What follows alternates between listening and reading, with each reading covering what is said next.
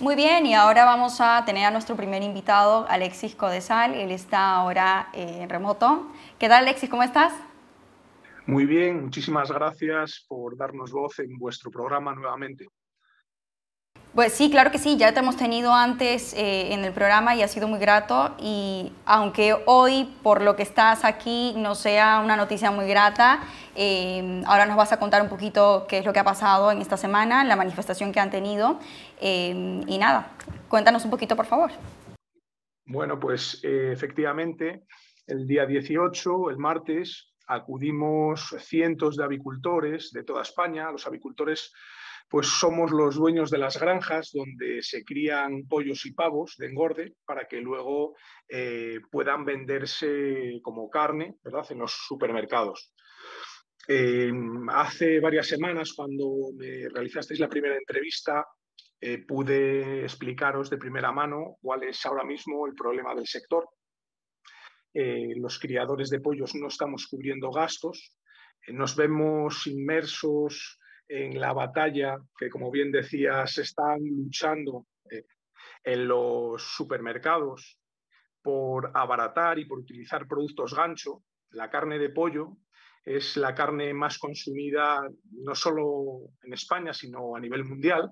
Ha superado hace cinco años aproximadamente el consumo de carne de cerdo y utilizan eh, pues como reclamo el precio bajo de, de la carne de pollo para atraer a los clientes. Esto realmente nos hace muchísimo daño.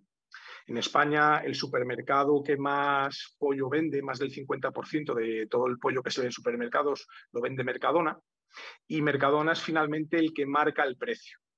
de esta manera eh, se establece un precio de forma antinatural. En lugar de ir sumando lo que vale producir un kilo de pollo, un kilo de pavo, en este caso el pollo es el más numeroso, en lugar de sumarlo desde el productor, pasando eh, bueno, por el transporte, matadero, hasta que llega a la distribución y se vende, es la distribución, en este caso Mercadona, el que marca un precio y estrangula al resto de la cadena productiva.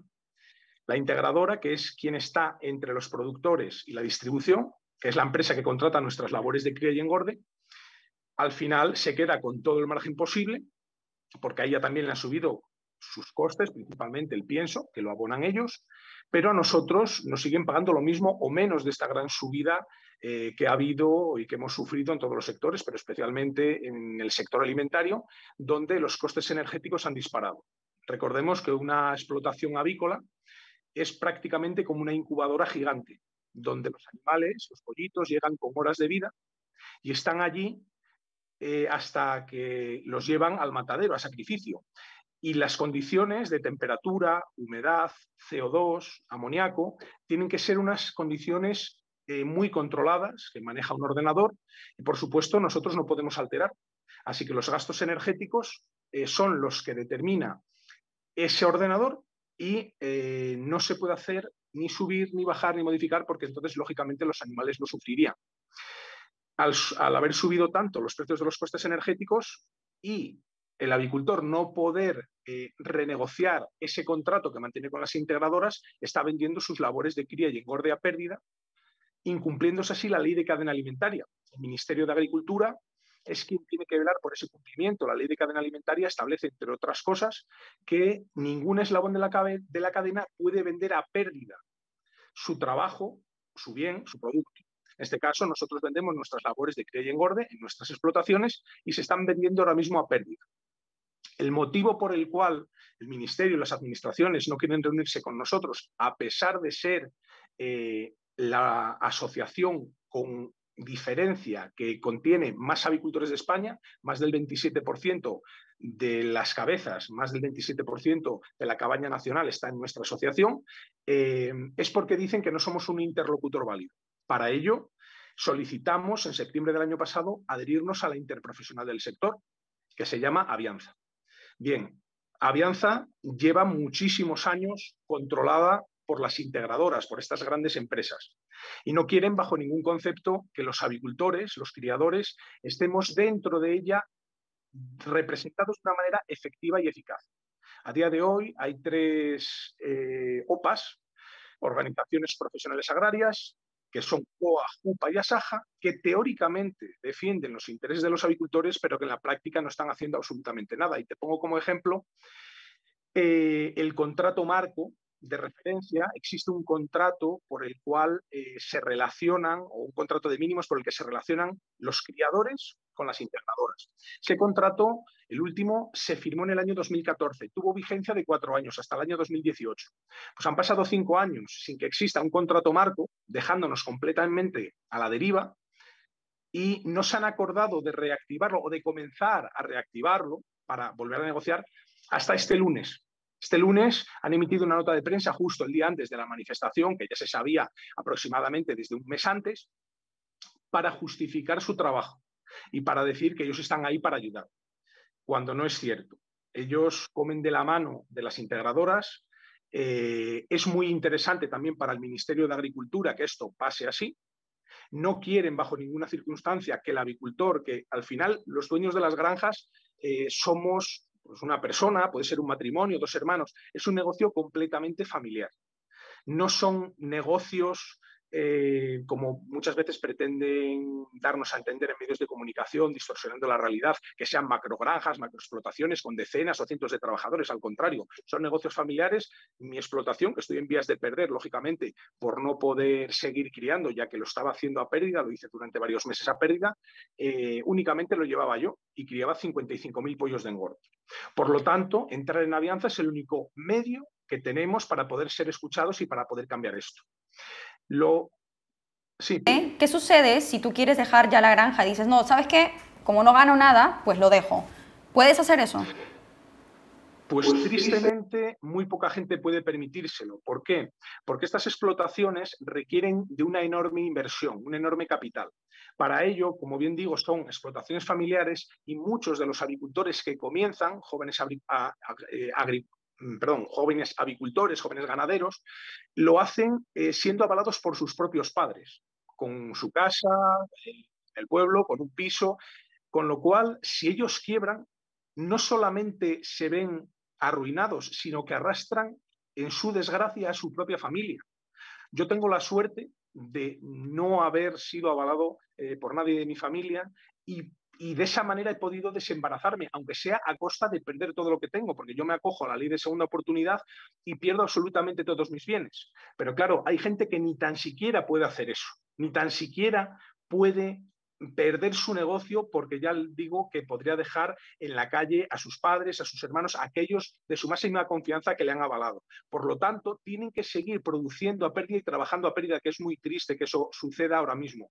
No es normal que alguien esté funcionando al 100% de la capacidad de su negocio los 365 días del año y esté perdiendo dinero. Es algo completamente indecente. Es algo que las administraciones están viendo y les da absolutamente igual, porque el interés que tiene ahora mismo, y no es por politizar el gobierno y el Ministerio de Agricultura, es mantener, como cualquier gobierno, los precios bajos, el IPC bajo, el precio de un alimento tan importante como la carne de pollo bajo. ¿A costa de quién? A costa de los productores, a costa, en este caso, de quienes son los dueños de las granjas y quienes llevan a cabo las labores de cría y engorde, que ahora mismo producir cada kilo de pollo les está costando más dinero de lo que les pagan. Aproximadamente eh, nos pagan unos 15 céntimos por kilo de pollo. Eh, antes de esta gran subida de precios nos venía costando aproximadamente unos 11 céntimos, con lo cual teníamos 4 céntimos de margen. Lógicamente, querías muchos pollos, pues tienes muchos céntimos. Pero es que a día de hoy está en torno a 18 céntimos criar un kilo de pollo, porque han subido Principalmente se debe a, la subida de la energía, de los costos energéticos.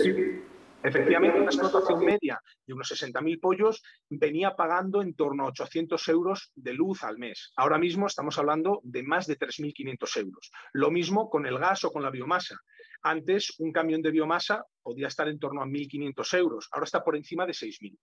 Esto lo que hace es que al final el negocio no sea rentable y perdamos eh, no solamente poder adquisitivo, sino que tengamos que poner de nuestros ahorros, tengamos que eh, aquel que tenga suerte vender o el que tenga otra actividad, derivar dinero de esa, otra actividad. Pero teniendo una ley como está, la ley de cadena alimentaria, no tendría que darse esta situación. Siempre tendrían que verse eh, los costes de producción cubiertos. Y ese es el motivo por el, que queremos, por el que queremos entrar en alianza que eh, es muy curioso, nos ha denegado eh, la entrada porque dice que no somos los dueños de los animales. Y es cierto, los dueños de los animales eh, son las integradoras, así como el pienso también las ponen las integradoras. Nosotros ponemos las instalaciones, ponemos el trabajo, la mano de obra, la cama, la energía.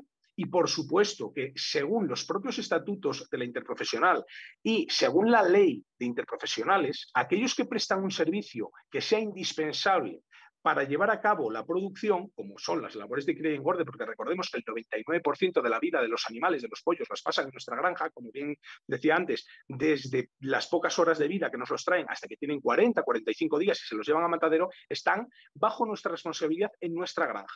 Y eso no es... Ahora, después de las manifestaciones de este martes, ¿han tenido alguna respuesta?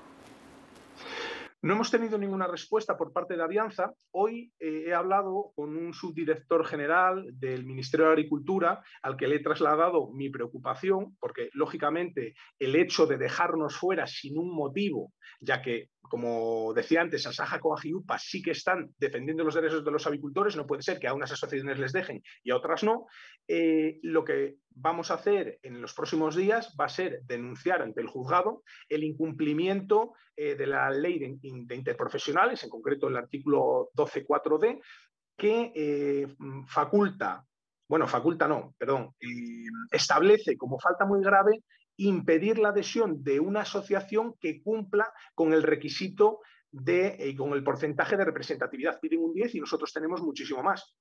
Con lo cual, eh, vamos a pedir una medida cautelar por, la que eh, solicitaremos la suspensión temporal de la condición de interprofesional de Avianza, aparte de la sanción que les corresponde, que es entre 150.000 y 3 millones de euros. Pero nosotros no queremos perjudicar a la interprofesional. La interprofesional es de todos. La interprofesional vela y tiene que velar eh, no solamente por hacer atractiva la carne de pollo, la carne de pavo eh, y, venderla al mundo, eso es una labor muy importante, sino que todos los elementos de la cadena productiva, por supuesto, entre los que nos encontramos, cubran sus gastos y que tengan unos contratos dignos y que se ajusten a la legalidad vigente, porque si no, flaca o pago hacen, dejándonos fuera. Sí, totalmente. La verdad es que es muy lamentable lo que sigue sucediendo y que a pesar de que hayan eh, hecho todos los esfuerzos de manifestarse, de escribirles, de presentarse ante ellos, no haya ninguna respuesta. Eh, espero que con los pasos, con los pasos que vayan a hacer ahora y con, las siguientes, eh, con las siguientes cajas de puertas que van a tener, pues haya alguna respuesta positiva y haya una reacción ante esto que viene sucediendo los últimos años. Em, así que, bueno, se nos, acaba, se nos acaba un poquito el tiempo, pero nada, decirte que espero que se solucionen eh, las cosas y que, y que esto empiece a mejorar. Pues muchísimas gracias y espero que las palabras del subdirector general en el que eh, me ha dicho que va a intentar que Avianza y nosotros nos sentemos en una mesa de diálogo donde el Ministerio actuará eh, pues como moderador se lleve a cabo y os repito eh, el agradecimiento por haber dado voz al sector avícola en vuestro programa. Muchísimas gracias. Siempre que se necesite, eh, vamos a estar aquí para poder escuchar y para poder darles voz. Así que muchas gracias Alexis, espero que, que haya alguna solución y que sea pronto. Gracias, muy amable. Adiós, buen día.